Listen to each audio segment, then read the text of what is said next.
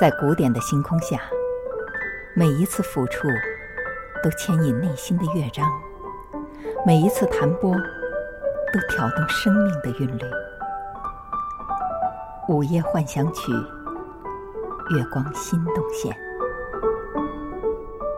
欢迎来到古典音乐的世界。今天的节目，我们一起来说说船歌。或许每一条河。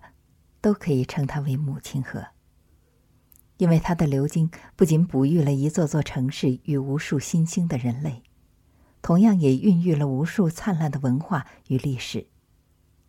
当船成为了主要的交通工具时，船歌也就应运而生。大家可以试想一下，在夜色里，从水上传来悠悠的船歌，夜。也变得温柔缱绻万分。如果说时至今日还有哪一座城市能与船歌相连，我想答案是再明确不过了：意大利的威尼斯。这个世界上唯一没有汽车的水上城市，就好像是一个漂浮在碧波上浪漫的梦。我今生的一大梦想，就是要泛着威尼斯。在冈朵拉上，听船夫唱起那些美妙无比的船歌。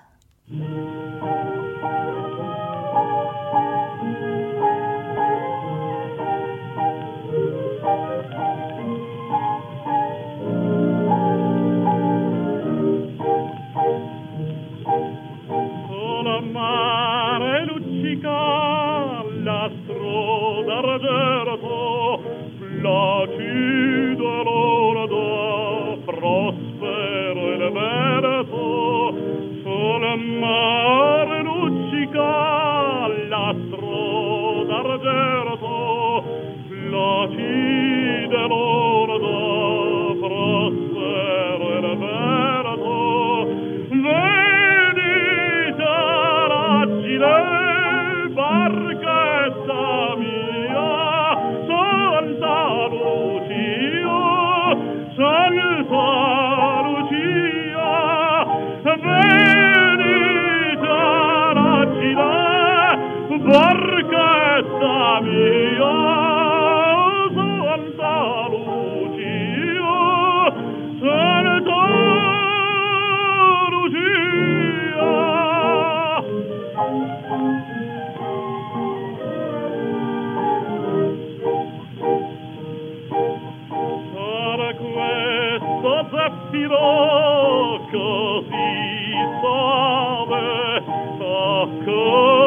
è bello stare sulla nave con questo zaffiro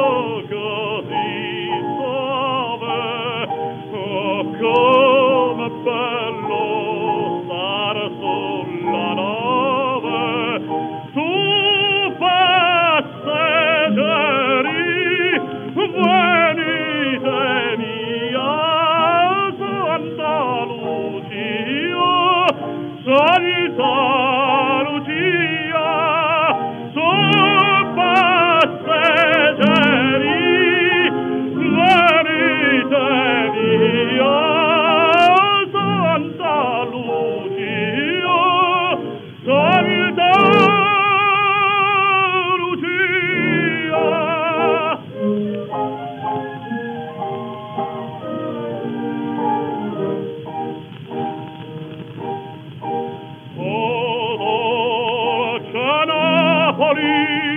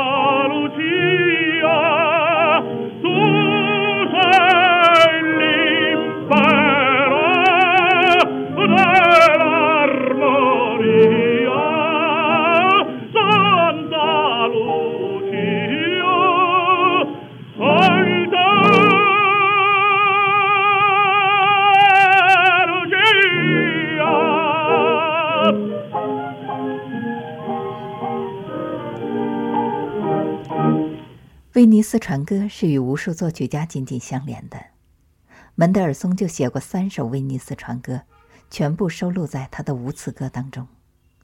其中的作品三十号的第六首升 F 小调最为著名，在分解和弦构成的缓慢而又流畅的伴奏音型当中，引出了悠长抒情而又略带伤感的威尼斯船歌风格的旋律。闭上眼睛，在旋律的起伏中，想象着在威尼斯网络密布的河道上，波光粼粼，刚朵拉船悠闲徐缓的。荡漾水面的惬意情景吧。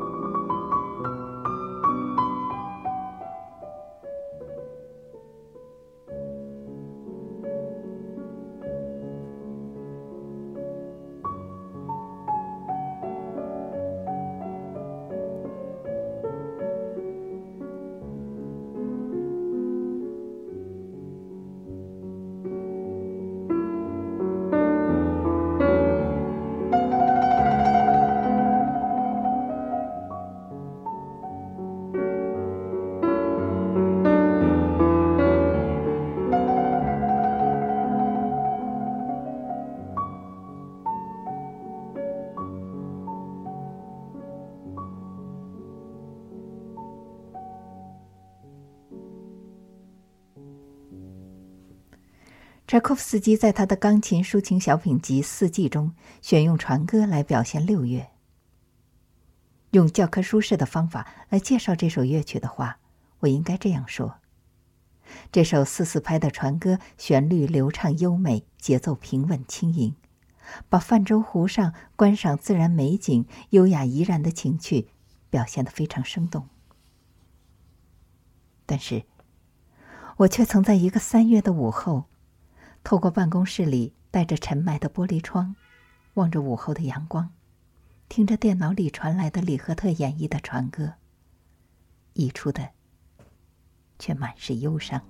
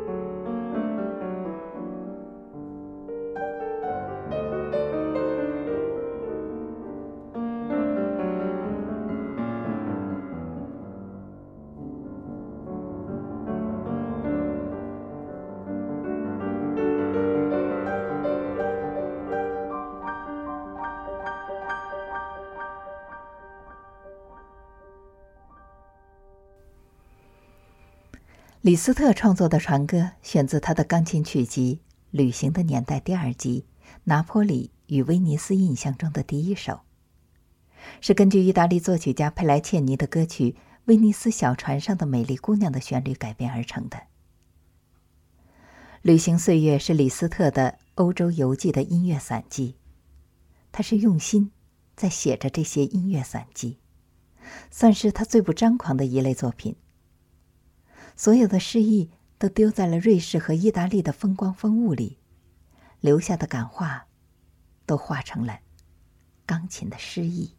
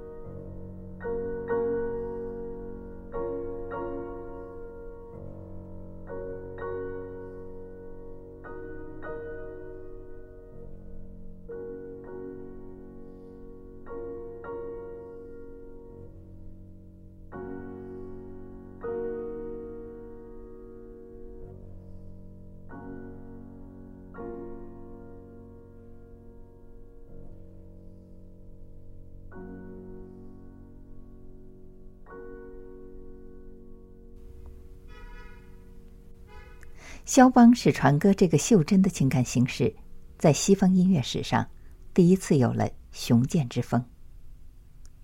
肖邦的传歌完成于一八四五年凛冽的冬日，作品的情绪很复杂，有清明流利的欢欣，有信手碧水成天的回忆，也有意绪的灰蓝、新潮的激越、孤寂的凄清、落寞的失魂。但最终。一串清脆明亮的八音掀翻了所有情感的风波。当最后一个大调主题高昂呈现的时候，肖邦以大开大合的胸怀，在爱情的终局里，舍船登岸，扬长而去。